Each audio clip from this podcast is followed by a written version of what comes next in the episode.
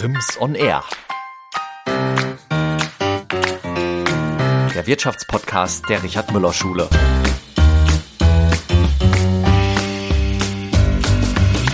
Rhön als Standort passt perfekt zu unserer Philosophie. Das sagt Michel Günther, Gründer und Geschäftsführer der Eisheiligen in Hettenhausen. Das Erfolgsrezept der Eismacher, natürliche Zutaten aus der Region. Das funktioniert gut, aber er will noch mehr.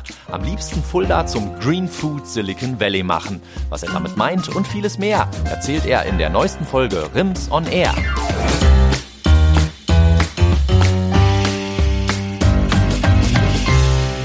Herzlich willkommen, liebe Hörerinnen und Hörer, zum Wirtschaftspodcast der Richard Müller Schule. Mein heutiger Gast ist der Gründer und Besitzer der beliebten Eisheiligen der Eisdiele in, in Hettenhausen, die laut Wein- und Gourmet-Magazin Falstaff zur beliebtesten Eisdiele Hessens gewählt wurde mit 43, nee, 41,31 Prozent. Herr Günther, herzlich willkommen. Ja, herzlich willkommen. Schön, dass ich hier sein darf. Ja, schön, dass das so wunderbar geklappt hat und ähm, dass wir so ganz unproblematisch zu einem Termin gekommen sind. Was ist das Besondere am Produkt der Eisheiligen? Frage ich gleich mal so in Medias Res rein. Hm, ja, das hat verschiedene Ebenen. Also ich glaube gar nicht, dass das Produkt im Vordergrund steht oder nicht mehr im Vordergrund steht, sondern unsere Gesamtphilosophie. Also ich fange einfach mal an zu erklären, wie es angefangen hat. Das ist ein guter Einstieg. Also die Eisheiligen, ne, den Namen gab es eigentlich vor es die, den Mietvertrag gab. Das ähm, bedeutet, ich habe mit dem Gedanken gespielt, ein, ja, beruflich was mit dem Thema Eis zu machen. Ähm, habe vorab ein, ja, so ein Wochenendseminar, als, als so ein Eismacher-Wochenendseminar besucht und es war wirklich einfach aus Hobby sozusagen. Ne? Okay. Wollte mal gucken, wie funktioniert sowas, wie, wie wird Eis hergestellt. Und Darf ich gleich mal reinfunken? Das heißt, Sie sind nicht vom Fach vorher gewesen oder? Nee, also das heißt vom Fach, äh, ich habe jetzt keine Ausbildung als Eismacher gemacht ja, oder so. Genau, ja, gibt es ja, die Ausbildung gibt es tatsächlich. Ja, ja, jein. Also ja. eigentlich, glaube ich, ist es ein Teil bei der Konditorenausbildung, mhm. wird das, wird ja, das es gibt spezielle eine, aber es ist so eine Abzweigung. Ja, genau. Ja, genau. Ähm, nee, habe da gemerkt, wie, wie, wie gut Eis schmecken kann, wenn man es wirklich mit guten Zutaten und ganz natürlich herstellt. Also Eis machen ist sehr nah beim Backen. Ne? Also Konditorei, das merkt man, da ist ein Zusammenhang. Also man braucht gute Zutaten, braucht ein gutes Rezept, schmeißt die in der richtigen Reihenfolge mit möglichst viel Liebe zusammen und statt in den Backofen macht man es in die, in die Eismaschine und 80 Prozent mindestens der Eismacher machen einen Fertigkuchen. Die ne, machen eine Tüte auf, machen Milch dazu, rühren es zusammen und ähm, ja, das Resultat ist dann immer gleichbleibend. Ich sage immer gleichbleibend schlecht, aber ähm, so wird meistens Eis gemacht. Und ich habe dann eben gemerkt, wie gut Eis schmecken kann, wenn man es wirklich ordentlich macht, wenn man wirklich gute Zutaten nimmt. Und ja, wollte dann eine Eisfirma aufmachen, wo die Philosophie war, ganz natürliches Eis, das heißt komplett frei von irgendwelchen Konservierungsstoffen oder zusätzlichen Farbstoffen oder keine Ahnung was. Und dann kam mir irgendwann der Name über den Weg zu den Eisheiligen Tagen im, im Radio, da war ich gerade okay. auf Namensfindung und oh, okay, das ist äh, ein Name, der passt zu dem, was wir machen wollen. Also das hat sich, diese Eisheiligen hat sich am Anfang wirklich auf, die, auf das Produkt bezogen. Da war es wirklich der Bezug zum Produkt. Es sollte möglichst clean sein, äh, soll nichts rein, was nicht reinkommt. Und unser Hashtag ist ja ohne Quatsch. Also ja, das habe ich hier stehen. Können wir nochmal drauf eingehen. Ja. ja. Ähm, aber es hat sich dann entwickelt. Also wenn man dann durch die Gegend rennt und sich heilig nennt, da hat man auch eine gewisse Verpflichtung und wir haben dann sehr schnell auch ja, unsere so soziale Seite entdeckt oder ausgebaut. Also wir unterstützen ganz viele ähm, Pro Pro Projekte oder spenden irgendwie Eis für irgendwelche Leute, die irgendwas Gutes tun und insgesamt ist es ja eine Gesamtphilosophie, die wir jetzt, die hm. wir jetzt leben. Also das, mhm. ja. Herr Günther, das war jetzt schon ein äh, Überblick über ganz viele Themen, die Sie schon angerissen haben, die wir hier im Laufe des Gesprächs gerne noch vertiefen, die mich auch interessieren. Wir haben ja immer so verschiedene Stichpunkte, die uns auch, ähm, sagen wir mal, umtreiben. Das eine ist die Nachhaltigkeit, wobei uns die Nachhaltigkeit in dreierlei Hinsicht interessiert. Das sind ja diese drei äh, Seiten eines Dreiecks, wo man halt eben sagt, ja, die Ökonomie, die Ökologie Und das Soziale, ich glaube, da haben Sie einiges zu, zu sagen, nach dem, was ich äh, darüber über gefunden habe, was Sie auch eben schon angedeutet haben. Äh, das ist das eine. Vielleicht, wir haben auch immer das Thema Digitalisierung. Äh, weiß ich nicht, inwieweit das für Sie interessant ist. Aber vielleicht gucken wir erstmal so ein bisschen auf den Mann Günther. Ich habe am Anfang immer in dieser Abfolge eines Podcasts immer so ein paar Fragen zu der Person, die vor mir sitzt. Und da gibt es immer so ein paar Fragen halt, die man so hat, so Entscheidungsfragen, die uns so ein bisschen einführen, wer sie eigentlich sind. Und sie antworten ganz spontan. Süßes oder Saures? Beides. Beides, okay. Rhön oder Ostsee?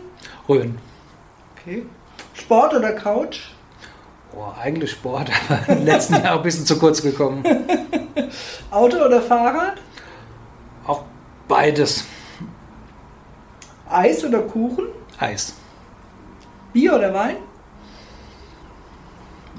Situativ. Hm. Hören oder lesen? Also eigentlich lesen, aber im Moment entdecke ich gerade wirklich das Hören. Äh, ja. ja. Ja, ist modern jetzt, ne? ja, ja, es, es, kann man nebenbei, gerade beim Autofahren. Mhm, das ist, glaube ich, genau. die große Stärke. Sind Sie Langschläfer oder Frühaufsteher? Frühaufsteher. Frühaufsteher, okay. Eine Lerche. Wie kommt ein, Rhön, äh, ein, ein Hanauer bzw. Frankfurter in die Rhön? Das haben wir jetzt gerade im Vorgespräch, habe ich gesagt, oh, ja. Es hat damit angefangen, dass ich Kinder bekommen habe. Okay. Und wir sind mit unseren Kindern zwei, drei, manchmal viermal im Jahr zu unserem Stammbauernhof nach Poppenhausen gefahren, haben dort verlängerte Wochenenden verbracht, habe dort dann ja, die Rhön kennen und lieben gelernt, habe dann auch immer den Gleitschirmfliegern, die konnte ich wirklich von meiner Ferienwohnung aus zusehen, äh, immer zugesehen und habe dann selbst ja, die, die Scheine gemacht, um selbst Gleitschirmflieger zu werden der Hanauer Skiclub hat einen eigenen Berg in der Rhön, also irgendwie war ich ständig in der Rhön im Winter und im Sommer und als ich dann mit dem Gedanken gespielt habe, ja, eine Eisfirma aufzumachen und die Positionierung, also ich komme eigentlich aus dem Marketing, äh, relativ klar war, dass wir ein sehr natürliches Produkt ja, und ein sehr natürliches Konzept auch verkaufen wollen, war es eigentlich sehr naheliegend, dass man das ja lieber in der Rhön ansässig macht als in, der, als in Hanau.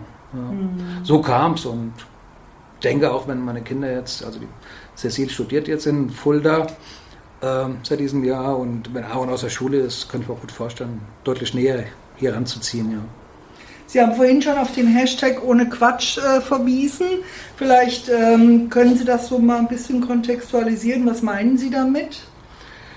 Ja, dass wir keinen Quatsch in unser Eis reinmachen. Also das, ne, man kann das färben, damit es blau und schlumpfig ist, oder man kann Aromen beisteuern oder Konservierungsstoffe, damit es länger hält. Und das braucht man alles nicht. Also das macht das Eis nicht besser. Also maximal verringert man seine Kosten damit, aber auf keinen Fall erhöht man seine Qualität damit. Und das braucht man nicht. Oder auch auch selbst Luft beifügen machen viele, gerade industrielle Eisanbieter. Also die Hälfte vom Industrieeis, das kann man auch nachlesen, also die Grammzahl und die Milliliterzahl äh, differenzieren sich da also sehr. Meistens ist 50 Prozent Luft drin im Industrieeis. Machen wir nicht, also das ist nicht unsere Philosophie. Das konnten wir am Sonntag nachempfinden. Ich habe es Ihnen ja schon erzählt, wir haben uns ein Eis geholt, mein Mann und ich. Und neben dem wirklich super guten Geschmack haben wir auch wirklich die Dichte des Eises äh, bemerkt. Ja, kommen wir noch mal vielleicht ähm, auf, die, auf die Zutaten. Sie haben ja schon vieles gesagt. Was sind da so Stichworte, die Ihnen einfallen? Außer dass Sie sagen, keine künstlichen Aromen. Aber Sie haben da bestimmt auch noch andere Maximen. Ja, also wir kaufen sehr, sehr gerne und sehr, sehr viele regionale Zutaten ein, aber betonen auch, dass uns die Qualität noch wichtiger ist. Also auch wenn es jetzt, sage ich mal, Haselnüsse in der Rhön geben würde und die sind eben deutlich schlechter als die aus dem Piemont, würden wir die aus dem Piemont nehmen. Mhm. Wir versuchen aber auch so zu arbeiten, dass wir gezielt eben dann auch Produkte entwickelt, die mit regionalen Zutaten sehr, sehr gut funktionieren, sei es unser Heueis oder, oder sonst was. Ja. Also generell versuchen wir möglichst viel aus der Region zu beziehen oder eben in direkten Kontakt mit den Erzeugern zu kommen, um da direkt zu beziehen. Ja. Mhm. Also Natürlichkeit, Regionalität ist für Sie auf jeden Fall ein, ein ziemlich wichtiger Wert. Absolut. Und in den letzten Jahren, es war schon immer bei uns verankert, aber es wird immer wichtiger und immer stärker. Und es ist ja das Thema Nachhaltigkeit. Das ist äh, ja, ich würde jetzt sagen eine Herzensangelegenheit, aber es ist eigentlich eine Kopfangelegenheit, weil was im Moment passiert oder wie deutlich die Zeichen eben sind, dass es so nicht weitergehen kann, das ist ja eigentlich schon erschreckend. Und ich spüre da auch persönlich eine große Verantwortung, ne? also auch der Generation nach uns. Äh, gegenüber und ich will aktiv beitragen, dass es noch bewusster wird, dass wir uns da komplett als Gesellschaft verändern müssen. Ja, mhm.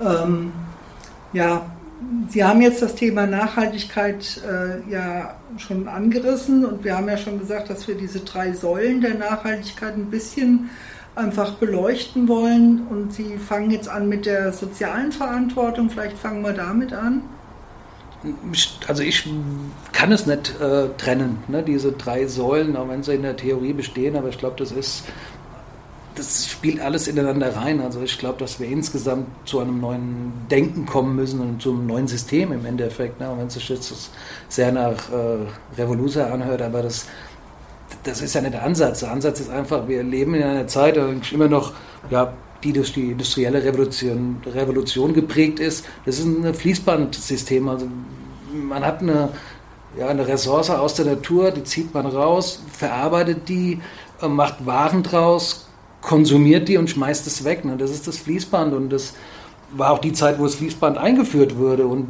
unser, unser Wirtschaftswachstum ist eigentlich die Geschwindigkeit des Fließbandes. Es wird immer schneller. Ne? Und es ist mittlerweile auch erkennbar, dass die Ressourcen eben nicht unendlich sind, wo man damals noch von ausgegangen ist. Und ähm, diese, was hinten rauskommt, die Belastung, also der Müll, sei es jetzt wirklich die Müllberge oder sei es in den Meeren oder sei es in der Luft, hat mittlerweile eine, eine, Größenordnung angenommen, die eben nicht mehr verkraftbar ist für die Erde. Ne? Und das ist, ist, ist eben das Problem. Dazu kommt, dass die Weltbevölkerung hat sich in den letzten 50 Jahren verdoppelt wird sich auch weiter noch vermehren und jeder einzelne von diesen vielen Menschen will am besten jedes Jahr immer mehr besitzen, immer mehr konsumieren und immer mehr Wohnraum beanspruchen und und und. Das, ähm, dieses System führt eben ja, dazu, dass wir ja, vor der größten Krise stehen, die, die es wahrscheinlich je gegeben hat. Ne? Und ich habe da volles Verständnis für, wenn ja, die Friday for Future Leute schreien, wir sind laut, wir sind hier, weil ihr uns die Zukunft raubt. Weil genau so ist es. Und es äh, ja, ist eigentlich erschreckend. Und das, was auch erschreckend ist, dass es eigentlich schon lange feststeht. Die Wissenschaft weiß das, dass seit, seit mindestens 50 Jahren, dass es dazu kommen wird. Und wir, da nehme ich mich gerne mit ein, äh, haben relativ wenig gemacht, um das zu ändern. Also oder eigentlich gar nichts. Ne? Alles, was gemacht wurde, so scheinbar gemacht wurde, sei es neue Technologien, ähm, haben das Problem gar nicht behoben. Im Gegenteil. Also ein schönes Beispiel, das ist äh, Maya Göbel, äh, unsere Welt neu denken, beschreibt das ganz gut. Also das 50 Jahre Ingenieurskunst, deutsche Ingenieurskunst liegen zwischen dem VW Käfer und dem VW Beetle. Ähm, die verbrauchen gleich viel Sprit. An, an, was liegt es? Dass der Beetle eben doppelt so schwer ist, weil da alles Mögliche rein konsumiert wird. Sei es jetzt irgendwelche Airbags oder seien es, keine Ahnung, irgendwelche Heizungen für die Sitze oder sonst was. Also, und das ist das Problem. Alles, was an Fortschritt entstanden ist, äh, wurde dann wieder wegkonsumiert. Also im Endeffekt verbrauchen wir immer mehr Ressourcen und ja, erzeugen immer mehr Müll. Ja, das ähm, ist sicherlich richtig und ich glaube auch, dass ähm, in dieser globalen Beschreibung äh, man aber schnell zu dem Punkt kommt, man kann eh nichts ändern. Aber Sie haben ja gesagt, Sie wollen was ändern. Und wie zeigt sich das? Wie, wie, was haben Sie quasi auf der Agenda im Kopf? Und setzen sie um, um also eben hier zu zeigen, ich will es anders machen. Wo sind da ihre Verantwortlichkeiten und wie setzen sie das um? Ich glaube, das ist das, was vielleicht auch jeden irgendwie ermutigen kann, vielleicht doch kleine Schritte zu machen. Denn nur mit kleinen Schritten kommen wir wahrscheinlich irgendwie in die richtige Richtung erstmal.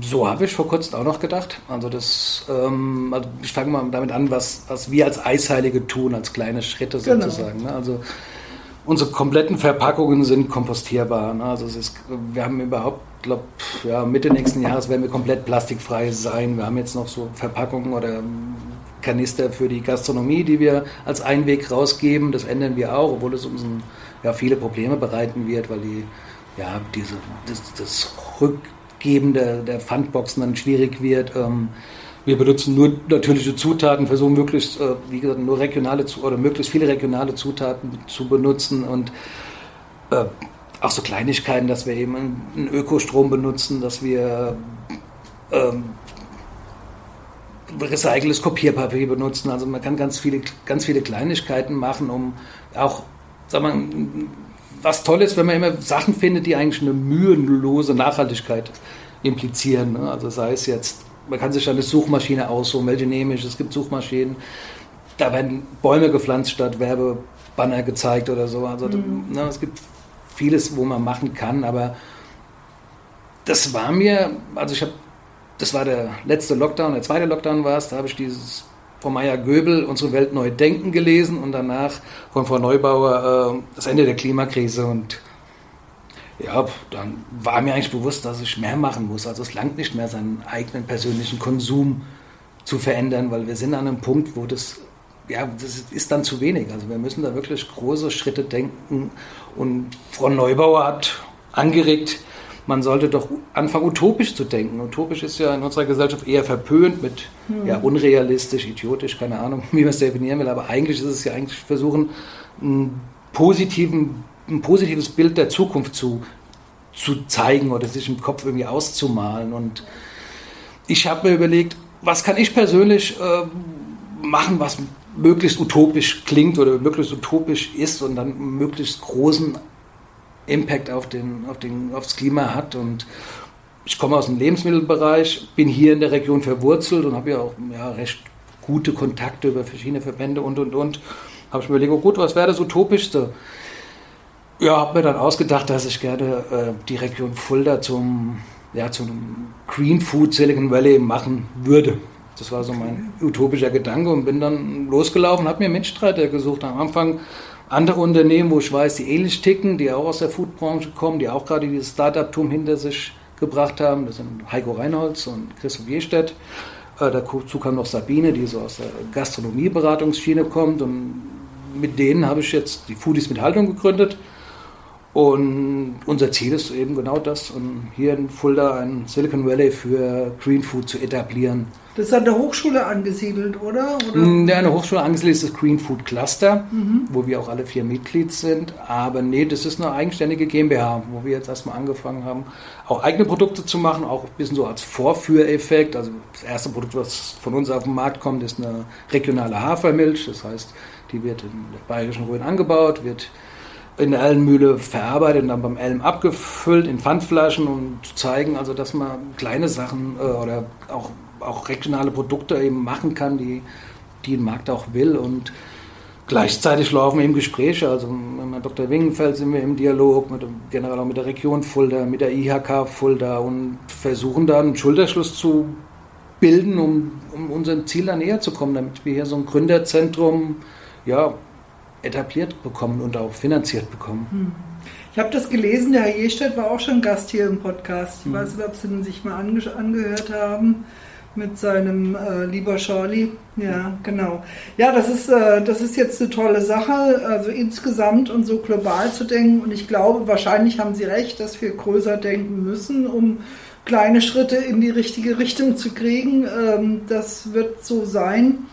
Äh, ich komme trotzdem nochmal zu den Eisheiligen zurück, weil ich glaube einfach, dass das schon erstmal so ein bisschen auch interessant ist. Ähm, sie waren ja nominiert 2019 für den Gründerpreis und waren unter den Halbfinalisten. Ähm, was, ähm, ja, was hat das, äh, was waren da die Gründe? wie wie, wie, wie, wie haben Sie sich da positioniert in diesem Wettbewerb? Sie haben ja gesagt, Sie kommen aus dem Marketing. Hat das auch was äh, äh, mit, mit dem Marketingkonzept zu tun oder war das jetzt nur die Idee? Also wir haben teilgenommen, weil es uns Publicity bringt. Das war, mhm. ja, muss man so sagen. Das mhm. war eigentlich so die Idee dahinter und mehr war es am Ende auch nicht. Okay. Ja. Äh, was muss ich mir darunter vorstellen? Es war die gesellschaftliche Wirkung, die Kategorie. Ja. Ähm, können Sie da noch was zu sagen? Ja, das ist eben unser Konzept, also dass wir eben auch Vorbild sein wollen, auch für andere Firmen, dass wir zeigen wollen, dass man auch, wenn wir ja, ein sehr qualitativ hochwertiges und sehr nachhaltiges Produkt äh, am Markt haben, das dann auch zwangsläufig auch ein teures Produkt ist, dass man trotzdem erfolgreich sein kann. Und ähm, das wollten wir so ein bisschen als, ja, als Vorbild zeigen, dass die Leute auch, ich sage jetzt auch gerade oder auch in der Rhön merken, dass man für Qualität auch seinen Preis nehmen darf, beziehungsweise muss. Und denke ich, das war so die gesellschaftliche Wirkung, ja, dass es eben nicht mehr ja, Geiz ist geil über alles geht, sondern dass die Leute auch begriffen haben, dass es dass auch Reduktion auf Qualität sehr, sehr hilfreich ist. Also, mhm. ne, ich will jetzt mal nicht vom Eis reden, aber es macht keinen Sinn, sich jedes Jahr eine Jacke zu kaufen für, für 40 Euro. Dann kauft ihr lieber einmal in 10 Jahren eine für 400 Euro. Dann haben alle mehr davon. Du hast eine bessere Jacke, die Umwelt ist viel weniger belastet und, und, und, und. und das ist was, was wir auch ja, in unserer Firmenphilosophie verankert haben. Ja, genau. Mhm. Ja, ähm, Sie haben ja auch jetzt äh, in dem, war auch ein, ein Anstoß, warum ich auf Sie gekommen sind. Ähm, der Artikel in der Zeitung über Ihre neue Sparte, die Schokoladenproduktion. Ich dachte, oh, das passt schön in die Adventszeit.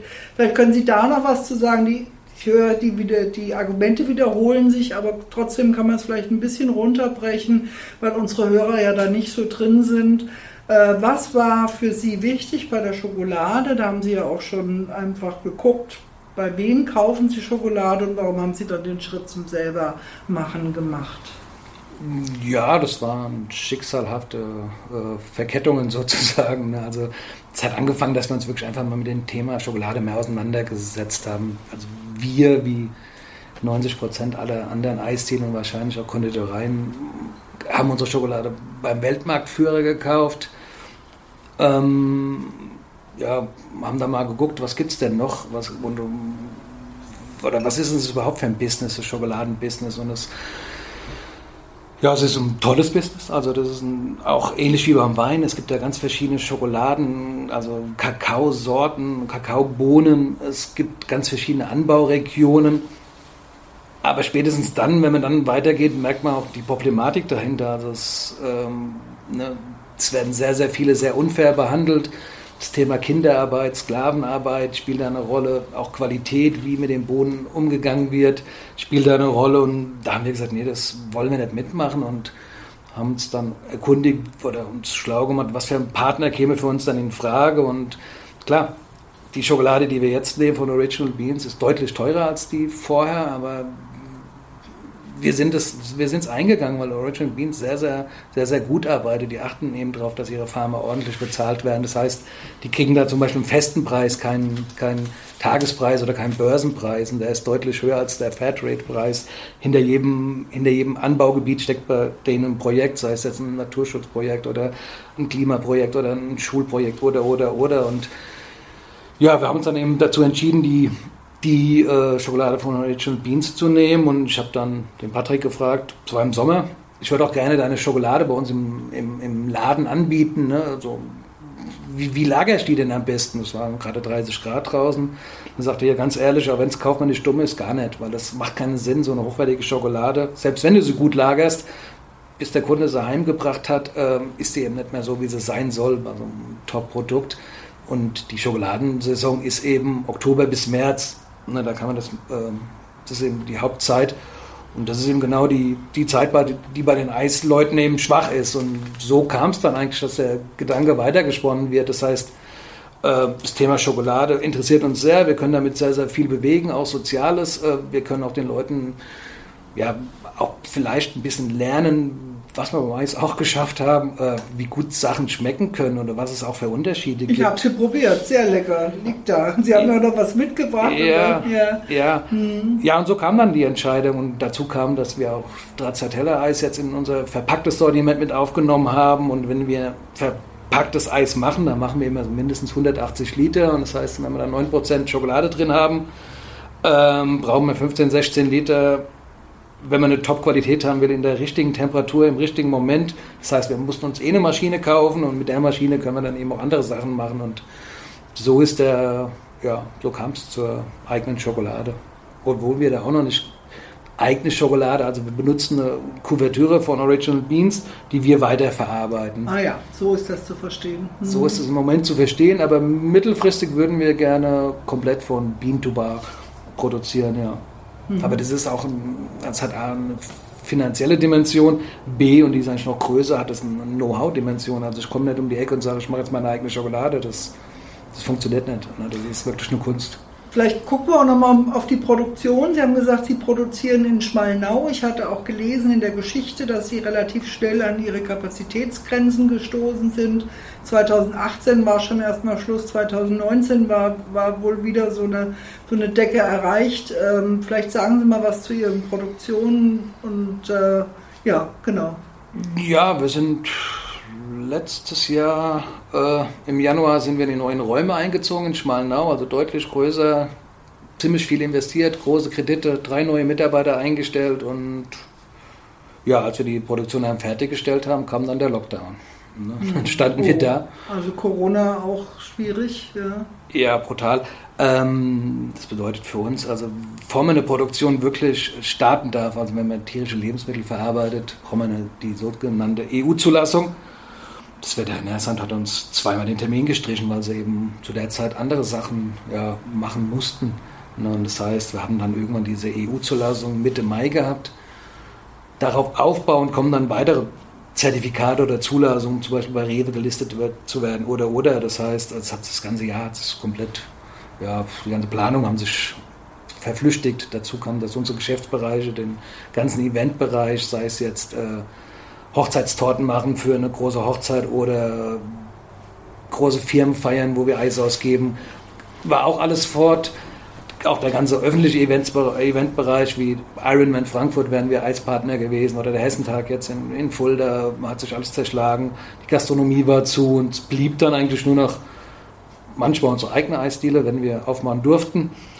Und eben das verpackte Eis, das heißt in Supermärkten und vor allem in Hofläden. Also haben sehr, sehr viele Hofläden, wo wir als Kunden haben und da funktioniert es auch unser Eis sehr, sehr gut, weil dieses Hofladen-Publikum auch gern bereit ist, mehr zu zahlen und ähm, auch auf Qualität und Nachhaltigkeit sehr, sehr achtet. Also gerade, sag ich mal, im Rhein-Main-Gebiet, ja, haben wir da wirklich sehr, sehr tolle Partner.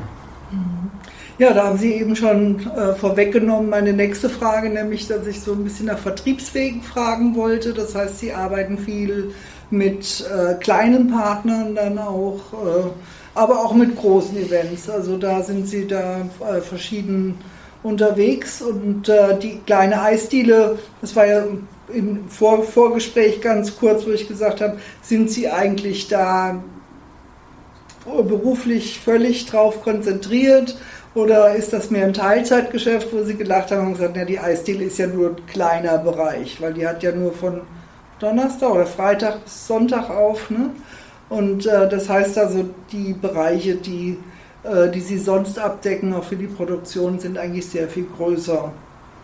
So wie ich das jetzt gehört habe. Ja, genau. Also das mit den Freitag bis Sonntag, das ist jetzt im Winter. Ne? Also im mhm. Sommer ist das natürlich okay. anders. Ähm, aber es ist jetzt nur eins von vier Geschäftsfeldern die eigene Eisdiele bzw. Eisdielen, wenn man unsere Eisfenster auf der Wasserkuppe noch dazu mhm. nimmt. Dann haben wir eben den Eventbereich, den Gastronomiebereich und eben den verpacktes Eisbereich, wo wir eben ja, LEH, also Lebensmittel, Einzelhandel beliefern, Hofläden und auch teilweise in der Gastronomie. Und ja, unser größter Kunde, Einzelkunde ist Teegut. Ja, also in knapp 90 Filialen gelistet. Dann haben wir eben, wie gesagt, viele Hofläden, ein bisschen Edeka, ein bisschen Rewe. Ja. Hm. Ja.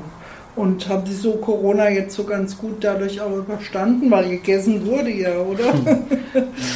Ja, wir hatten eben das Glück, dass wir diese, diese verpackte Eisvariante wirklich schon fertig hatten oder fertig gedacht hatten. Das Packaging hat gestanden und konnten da, konnten da uns richtig drauf äh, konzentrieren. Und ähm, es war eh klar, dass mittelfristig das unser Hauptgeschäftsfeld wird. Und also das hat dann viel weggemacht, was wir auf den anderen Seiten verloren haben. Ne? Aber trotz alledem haben wir es gespürt.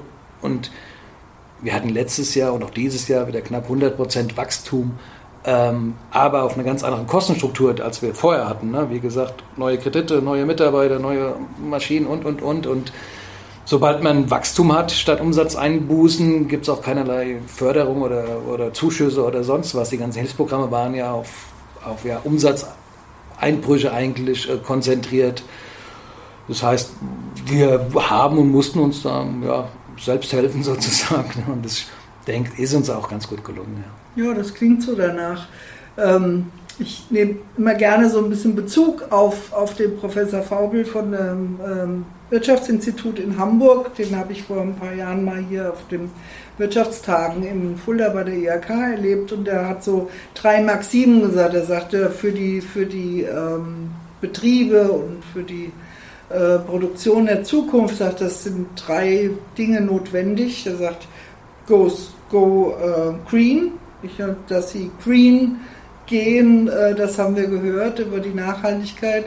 Go smart, sagt er. Sind Sie auch, äh, brauchen Sie für Ihre ähm, Vertriebswege und für die Koordination Ihrer doch vielfältigen Aktivitäten, sind Sie da auch digital unterwegs? Ja, aber es ist jetzt keine voll digitalisierte Produktion. Wir verstehen uns als Handwerksbetrieb ne, und auch ein Handwerksbetrieb kann oder soll möglichst digital sein. Ähm, und ich glaube auch, dass die ganze Lebensmittelbereich vor einer digitalen Revolution steht. Also wenn man ein bisschen so hinter die Kulissen schaut, was da auch Gelder gerade investiert werden in digitale ja, Konzepte, die irgendwie was mit Lebensmitteln zu tun haben. Ähm, da wird viel, viel kommen. Wir selbst sind bedingt digital. Ne? Also bei uns gibt es noch einen richtigen Mixer, wo einer richtig dasteht und mixt die Sachen zusammen.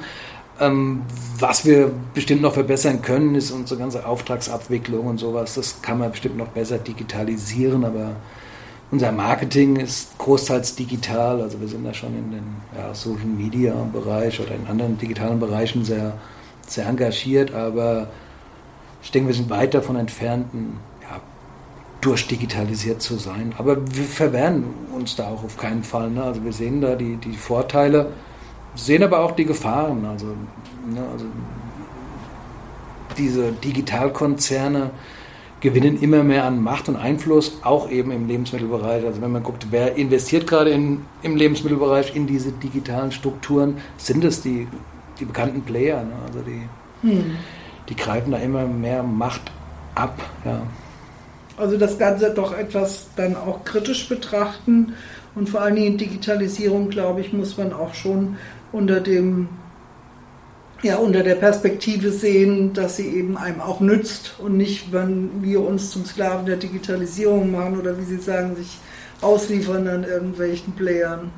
Ja, also die, die, ich glaube, das Problem mit der Digitalisierung man realisiert vielleicht noch gar nicht, welche Chancen und Gefahren da wirklich da, da, mhm. da drin stecken. Also das also es, es, kann sein, wenn, wenn wir die richtigen Daten liefern und wenn wir die richtigen Algorithmen finden, dass wir fast genau wissen, welche Sorte an welchem Tag wie oft äh, gebraucht wird. Hm. Sowas ist möglich. Also es ist aber auch möglich, oder es ist nicht möglich, es ist Fakt, dass es bei Facebook mittlerweile, dass es Facebook mittlerweile möglich ist, äh, zu wissen, dass Frauen schwanger sind, bevor sie es selbst wissen.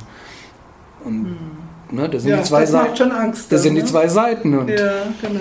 Hm. Also da muss man versuchen, den richtigen Spagat zu finden. Ja, ich hatte den dritten Bereich noch angesprochen, nämlich er sagte dann eben, oder die Forderung war von ihm, dass wenn man als Unternehmen erfolgreich am Markt bleiben will, dass er sagt, get resilient, also wieder, werde widerstandsfähig. Ich habe den Eindruck, sie sind sehr widerstandsfähig als, als, äh, als Betrieb, als Unternehmen, wenn Sie sagen, in der Krise haben wir uns neu aufgestellt, neue Kredite übernommen, würden Sie das für sich auch so behaupten?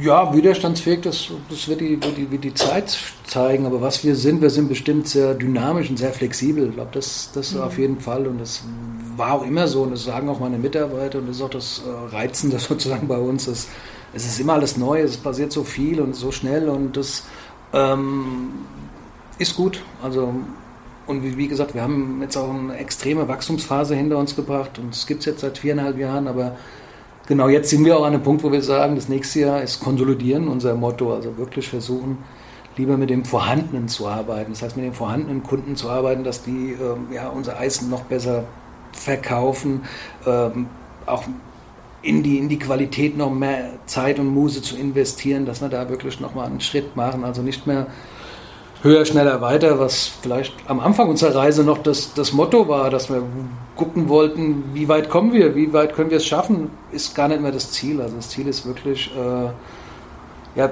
selbstzufrieden zu sein, also mit dem, was wir, was wir machen. Ne? Und da ist äh, Wachstum und ja, und wie, wie gesagt, dieses möglichst schnell, weit und hoch zu springen, ist nicht mehr unser Ziel. Ne? Weil es, das wird sich auch widersprechen, wenn ich vorhin sage, wir müssen unser System ändern, aber gleichzeitig dem, dem, der Maxim des Systems möglichst viel Profit machen, möglichst äh, ja, viel Marktbeherrschung zu, zu erreichen. Äh, wenn wir das anstreben würden, ne, also. Wären Sie nicht mehr glaubwürdig? Dann? Ja, nee, würden wir uns auch nicht wohlfühlen. Ich glaube, mhm. das ist eigentlich noch wollte es gerade sagen, Sie haben ja eigentlich auch schon gesagt, dass man eine Entschleunigung sozusagen braucht und vielleicht auch eine Reduktion mehr zur Qualität als zur Quantität. Ne?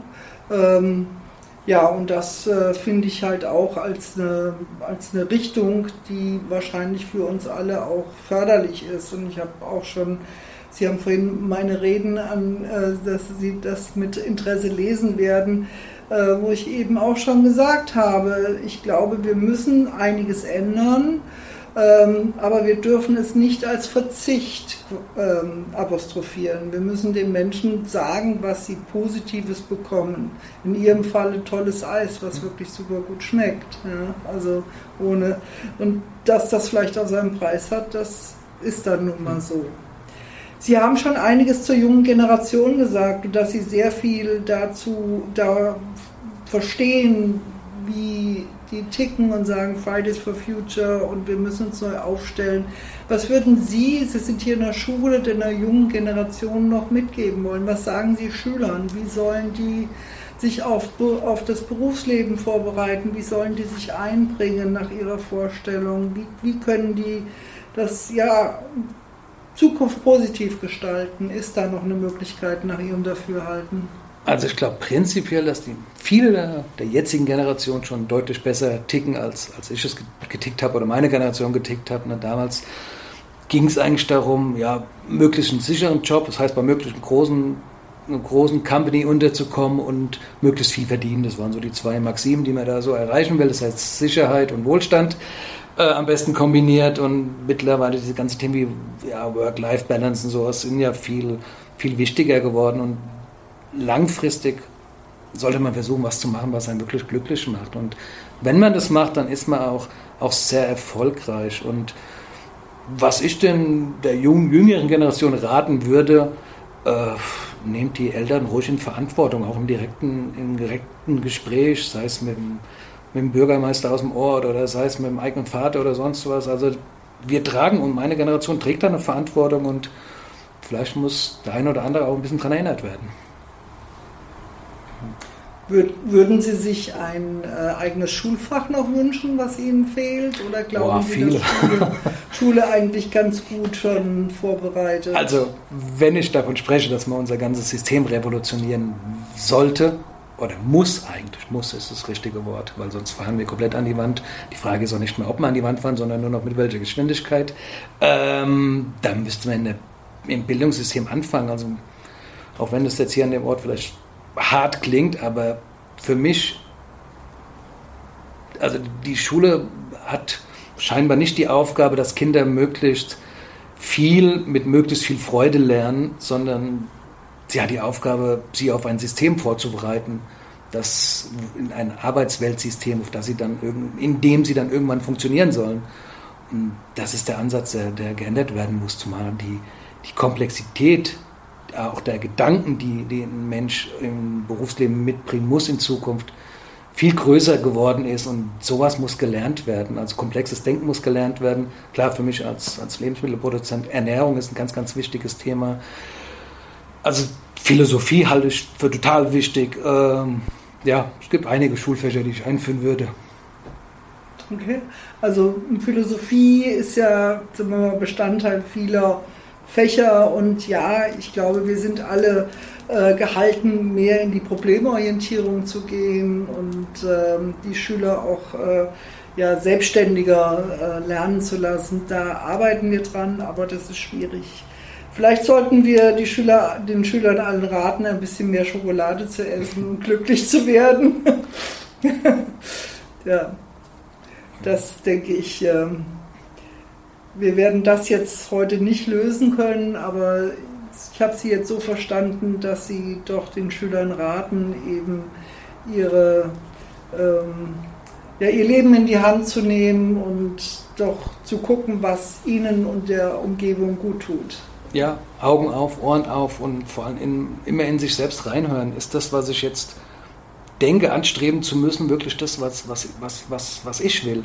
Ne? Oder wird es vielleicht von mir erwartet oder erscheine ich dann in, in irgendeinem Bild, den das, das ich mir ausmale, dann stehe ich dann besonders gut da und ist es dann, wenn ich das Ziel erreicht habe, wirklich das, was ich sein will und was ich auch, das sind auch so Floskeln, so lebenslanges Lernen und sowas, ist äh, aber absolut richtig. Ne? Und man sollte nicht davon ausgehen, ich habe jetzt den den Abschluss und damit äh, bin ich jetzt fertig oder sowas, weil wenn ich das dann wirklich denke, dass ich dann fertig bin, dann, ja, dann bin ich fertig oder bin, bin ich, ich zu im Kopf. Ne? Ja, genau. hm was eigentlich mein Lieblings-Philosophenspruch ja, ist, ist wirklich, der Weg ist das Ziel. Also ich kann irgendwas anstreben, aber muss auch dabei mich wohlfühlen und Spaß haben. Ich glaube, das ist ein gutes Schlusswort. Sind wir schon so weit? Ja. Wow. Es sei denn, Sie möchten noch unbedingt was loswerden. Nee, nee. Ja, dann vielen Dank, Herr Günther. Ja, sehr gerne.